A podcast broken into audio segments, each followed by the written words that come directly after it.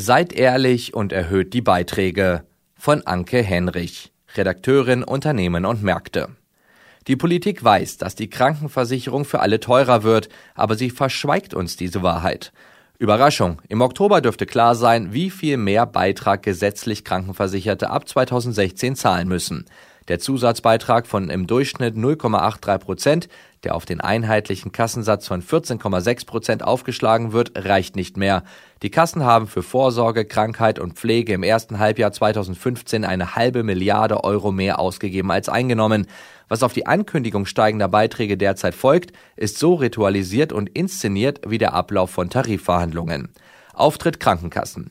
Wir warnen vor unaufhaltsam steigenden Kosten der medizinischen Versorgung wegen des teuren technischen Fortschritts und der alternden Bevölkerung.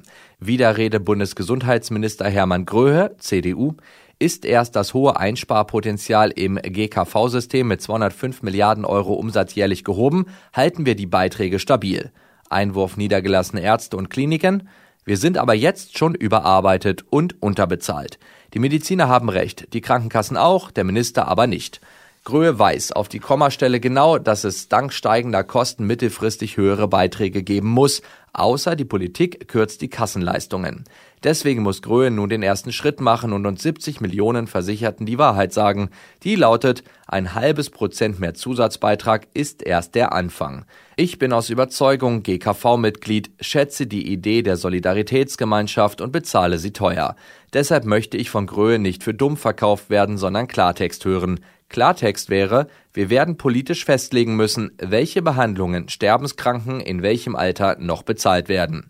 Wir werden Kranken zumuten müssen, den Weg in eine weiter entfernte Klinik anzutreten, und um größtes Sparpotenzial auch nur im Ansatz zu heben, braucht es weitere Milliarden Euro als Anschub oder Ausgleichszahlung. Wissen Sie was, Herr Gröhe? Ich würde in Zukunft sogar mehr bezahlen, wenn Sie zugleich schwarze Löcher im Gesundheitswesen stopfen, denn ich bin Jahrgang 1964, der geburtenstärkste der Republik und möchte lebenslang in einem der besten Gesundheitssysteme der Welt verarztet werden. Spätestens, wenn meine Generation alt und multimorbide wird, implodiert das System ohne höhere Beiträge oder unsere Kinder und Kindeskinder zahlen sich für uns dumm und dusselig.